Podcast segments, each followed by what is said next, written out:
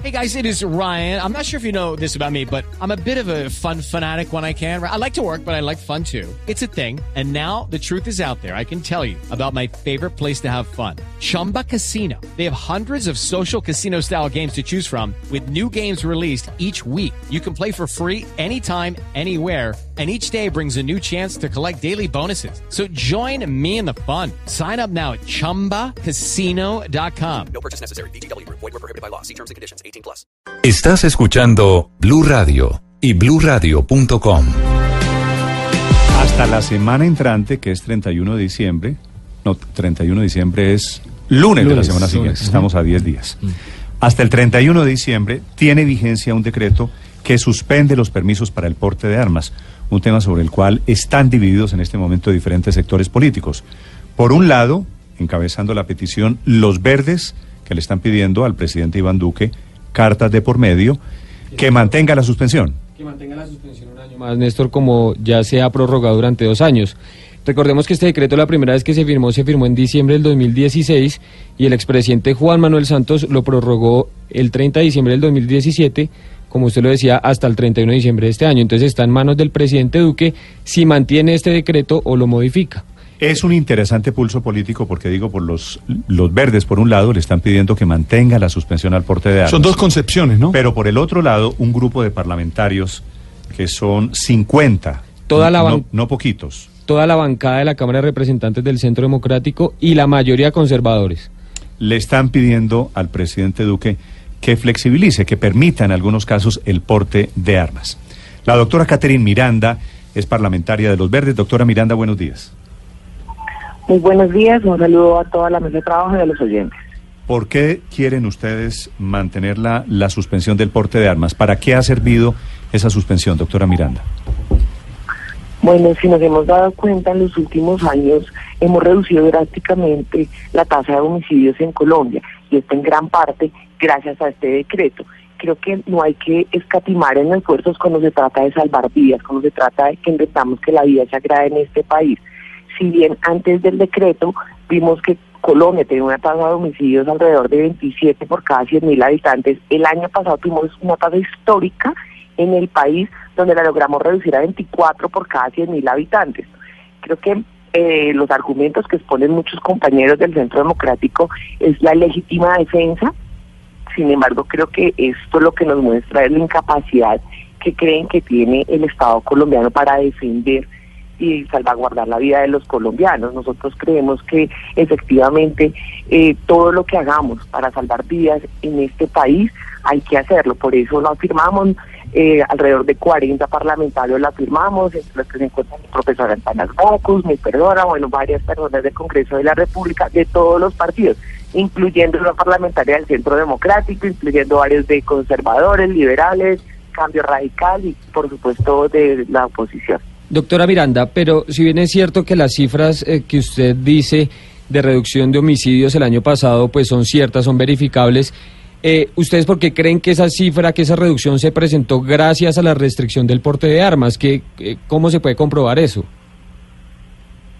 No, literalmente, digamos, es, es, digamos, no lo podemos comprobar, pero sin embargo, en Ministerio de Defensa, el año pasado hizo un cálculo más o menos de cuántos homicidios se generan en el país y cuántos por porte de, y pues, cuántos por arma arma de fuego, de los cuales nos arrojaba que antes del decreto más o menos era uno eh, de cada tres homicidios era por un arma de fuego legal. Si logramos salvar esas vidas con esos datos, pues yo creo que así se logre salvar la vida de un solo colombiano, ya el decreto vale la pena. Por eso nosotros pedimos la prórroga de este decreto, así solo sea un colombiano, vale la pena prorrogar el decreto. Doctora Miranda, este año tengo aquí una cifra que han aumentado más de 2.000 los homicidios en Colombia. Claro, pero es que también hay que tener en cuenta que después de un conflicto armado... Pero ¿por qué me cita solo las cifras del año pasado? ¿Por qué no las de este que también ha estado en vigencia? Porque todavía no hemos tenido, pues no teníamos claridad y hemos pedido a Medicina Legal las cifras y al Ministerio de Defensa las cifras eh, y se han aumentado también gracias a, pues digamos, a los rezagos del conflicto armado, al desconocimiento de las muertes. Pero ¿por qué, ¿por qué el argumento de que si bajaron el año pasado fue por este decreto y si subieron este año fue por rezago del conflicto armado? Porque históricamente hemos visto conflictos armados en otros países. Cuando se termina un conflicto armado aumentan los homicidios. No lo digo yo, o sea, es históricamente y hemos visto Es que el conflicto armado terminó, hace... La firma del acuerdo no fue el año pasado, doctora Miranda. Sí, fue hace dos años, pero los rezagos los estamos viendo ahora. Sí. Pero ¿no le parece que están un poquito torciéndole el cuello al, al argumento? La cifra del año pasado que es buena, la cogen y la cifra de este año que es buena no les corresponde? No, claro que corresponde. Pero, digamos, mi argumento, y que siempre ha sido el mismo, es cómo nosotros logramos salvar vidas. Y, usted, y ustedes creen que si nosotros aumentamos el, digamos, si no se prorroga este decreto, van a aumentar más las, van a aumentar más eh, las cifras de homicidio. No tener, digamos, que se prorrogue este decreto, lo que va a ayudar es a salvar vidas. Y eso es, pues, digamos, es absolutamente lógico que cuando no se permite que las armas de fuego legales salgan a, a los espacios públicos, ayuda a salvar vidas. Hoy en día, lo que pasa en el país es que nos estamos digo, matando en- cuando en- nos tomamos un, un trago, cuando nos tomamos, cuando estamos compartiendo, y si, deja- y si sacamos esas armas de los espacios públicos, pues obviamente, lógicamente, se salvarán vidas. Sí. Las armas, las armas que han producido las muertes, el aumento de muertes este año, ¿usted sabe si son armas legales o ilegales? Más o menos el cálculo es de cada cinco homicidios, eh, uno es por arma legal. Y pasa casi siempre al interior de los hogares. ¿Y usted tiene cifras, eh, si se, digamos, si se tumba ese decreto de cuántas armas legales en Colombia hay, cuántos permisos, cuántos salvoconductos para armas legales hay en el ¿Cuántas país? entrarían al mercado, digamos, al terrible mercado de la violencia? No, la cifra no la tengo eh, precisa en este momento, pero lo que hemos visto eh, claramente, y hemos visto cómo se dan estas discusiones ya en otros países del mundo, como lo es ahorita en Estados Unidos, que la gente está pidiendo que efectivamente estas armas no circulen. De hecho, nosotros nos vamos un poco más allá.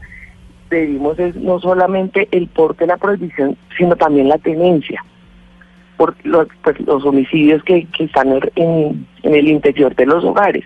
Acá la apuesta es que efectivamente el monopolio de las armas sea exclusivamente del Estado y que los argumentos de la defensa propia eh, no entren en este juego, porque es el Estado quien tiene que, eh, que estar en la capacidad efectivamente de salvaguardar la vida de los colombianos, no es el colombiano por mano propia tratando de que no le roben el celular, tratando de que no, eh, pues digamos, le roben el carro, cosas así. Muy bien. Doctora Miranda, gracias.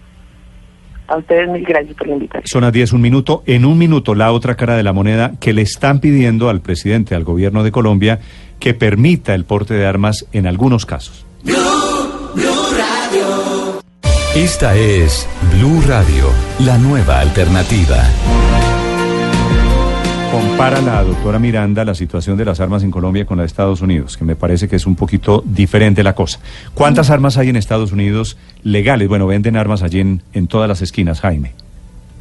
Néstor, en los Estados Unidos hay más armas que personas. Mire, hay 393 millones de armas circulando en los Estados Unidos. La mayoría de ellas son legales porque el porte, digamos, no está restringido del todo en los estados en donde algunas leyes no han sido pasadas de manera local. Y hay tre- 326 millones de personas. Es decir, es una cifra superior y estas, eh, esta situación deja al menos 30 mil personas al año eh, muertes por armas de fuego en los Estados Unidos. 1.2 armas por cada habitante en los Estados El doctor Cristian Garcés es parlamentario del otro lado del Centro Democrático y también recoge 50 firmas, le manda una carta al presidente Duque esta semana pidiéndole que permita el uso de armas para algunos casos, que flexibilice. Doctor Garcés, buenos días. Buenos días, Néstor. Un saludo para usted. Muchas gracias por preocuparse sobre este tema, que entre otras cosas, si usted recuerda, hace un año casi estuvimos en el debate y que quede claro que no fue un tema electoral, sino que hemos estado investigando y trabajando y preocuparnos por un grupo pequeño de personas que tienen problemas de seguridad y que se le ha vuelto una tragedia eh, acceder a herramientas de protección personal. ¿En qué casos consideran, doctor Garcés, que se debe justificar el porte de armas ustedes, ahora que estamos a punto de la revisión? Mire, Néstor, le voy a dar unas cifras que a usted le interesan las cifras. Resulta que en Colombia personas con porte que los dejaron inactivos, o sea, los portes que estaban antes de ese decreto de, de Santos, solamente son el 1% de la población colombiana, 407 mil personas, cifrada por el Ministerio de Defensa. A ese 1% de Doctor la Garcés, población 407 le- mil personas que tenían un arma, que portaban un arma antes de ese decreto. porte, que tenían permiso para porte. A esas personas les dijeron que no podían seguir usando el porte y que tenían que ir a tramitar un porte especial. Esa figura del porte especial se ha vuelto subjetiva, se ha vuelto un problema y le han entregado solamente a 6.827 personas. Entonces, ahí es donde tenemos el problema. Hay agricultores, comerciantes, ganaderos, personas que están siendo extorsionadas, personas que tienen problemas de amenazas de secuestro, personas que tienen que desplazar a un área rural y esas personas se les ha vuelto una tragedia ir a una brigada a suplicar una herramienta de defensa personal, porque a esas personas no se les puede poner a cada una de ellas un policía.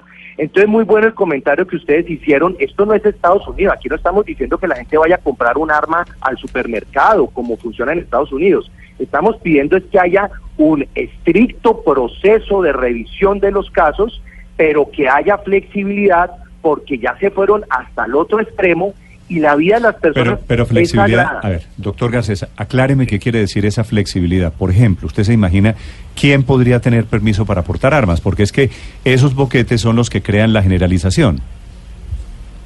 Pues ya sabemos que el rango máximo serían 407 mil personas, que eran los que tenían ya por y, y, y es el 1% de la población, o sea que el- el- no es un boquete pues que nosotros digamos que, que todo el mundo va a andar armado, es una población Y esas pequeña. 400 mil personas, para redondear, ¿son qué? Eh, Personas que quiere decir que tienen problemas de seguridad. ¿Quién no tiene problemas de seguridad? Claro, es que eh, ese es el, el problema de que se volvió subjetivo hoy a quien se le da el permiso especial, se volvió elitista, los que tienen poder porque tienen un alcalde, un gobernador que llamen allá a la tercera brigada o un empresario muy poderoso, a eso les están dando son eh, el, el porte de, de- de arma especial. Pero, el permiso especial, personas, ¿no? doctor Garcés, el permiso especial implica unos requisitos que de pronto no han cumplido estas 400 mil personas. No, es que Santos, con el cuento de la paz, que pues no es para meternos ahora, pero eh, eh, eso es otro tema complicado y que, bueno, después hablaremos. El, el, con el tema de la paz y que como vivimos en paz, entonces sacaron ese decreto y de todos esos portes los dejaron inactivos y, y empezaron a tramitar un tal porte especial, que es lo que los congresistas, esos que firmamos, estamos diciendo que eso hay que reglamentarlo, eso no ha funcionado bien y hay que flexibilizarlo. Pero a ver si Ahora, le entiendo, ¿cómo- ¿dan es por rosca el, el, el porte? Es decir, cuando Sí. se dice porte especial es por rosca o hay unos requisitos explícitos los cuales la gente debe cumplir. Son los mismos requisitos que había antes.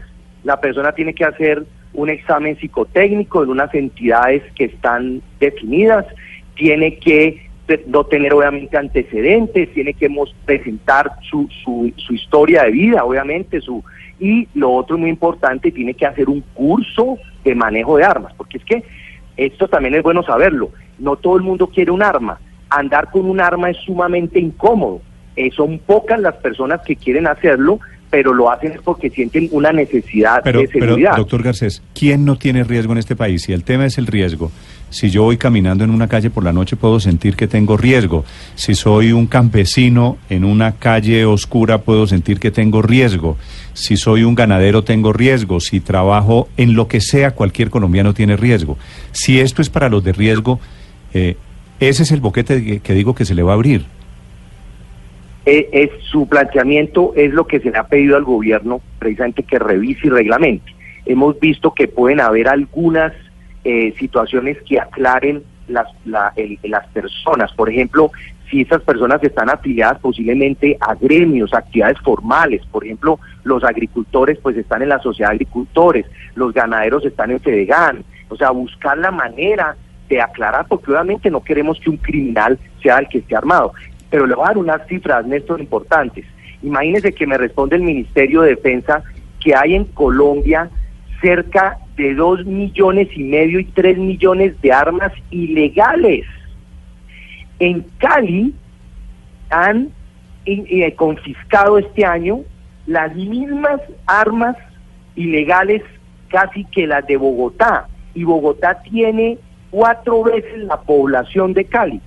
Entonces, ojo, porque aquí este es un tema de, de diferenciar entre unas regiones otras, entre unos ciudadanos y otros. La, la representante Miranda vive en Bogotá. Allá hay 14 homicidios por 100 mil habitantes. En Cali hay 51 homicidios por 100 mil ¿Y habitantes. qué garantiza la- que las armas van a evitar que haya esos o más homicidios? No, nosotros estamos trabajando en el Congreso. Yo hago parte de la Comisión Tercera de la Cámara y aumentamos el presupuesto de seguridad y defensa y hemos fortalecido, la, la- estamos buscando fortalecer la seguridad Garcés, en en Colombia. la, en la experiencia en Colombia lo que ha pasado es cuando el Estado le permite a los particulares que se armen, comienza a, a recorrer la sociedad una escalera. Entonces nos armamos, nos asociamos, nos defendemos. ¿Y usted sabe cómo terminó eso en los años 80 y en los años 90? Claro, porque en esos años el Estado se alejó de los territorios rurales, abandonó al campesino, al agricultor, al ganadero y la gente, yo no estoy de acuerdo, pues se defendió como pudo en la ilegalidad. Eso, eso ojalá esas épocas no las volvamos a tener. De hecho, eh, Néstor, también estoy trabajando en que la policía reglamente mejor los polarizados en Colombia y el acceso a vehículos blindaje. Ese es otro tema, pero también hay mucho por hacer porque se le está dificultando a la gente acceder a esas herramientas que son mucho más sencillas solamente que un arma y que, y que mucha gente podría proteger su vida o sus, o sus bienes. Pero le, le- le voy a decir algo. En, el- en Colombia habría que revisar la cifra, porque la cifra que yo tengo es que la mayoría de los homicidios, más del 90%, son con armas ilegales. El problema de la violencia en Colombia no son las armas legales. Y claro, no se le puede dar arma a todo el mundo porque existe la posibilidad de la riña, de la intolerancia. Los domingos, por ejemplo, es el día que más homicidios hay en, en, en- en- en Cali y es porque se ponen a beber y terminan, inclusive hay unas cifras de que el 30% de los homicidios de intolerancia, imagínense, con arma blanca. O sea, unas cosas complicadas, se dan pues cuchillo, como se dice. Eso hay que tener cuidado, pero nosotros no estamos por eso hablando de eso, estamos hablando de una población que es pequeña, pero Néstor, hay que ponerse en los zapatos de la gente también. ¿Cómo uno le dice a una persona que la están extorsionando que, que no puede defenderse por sí misma? eso es muy hay, complicado. que hay Estado que lo defiende. Pues es que el otro... Eso no funciona. Pues es que el otro sí es el, no podemos. el salvaje, Mm. el salvaje oeste. Pues venga un arma para usted que lo están extorsionando. En teoría, esa es la razón de ser del Estado, doctor Garcés. En eso estamos de acuerdo. Por eso tenemos que fortalecer la presencia del Estado en todos los rincones de Colombia. Doctor Garcés, Pero gracias por también, acompañarnos.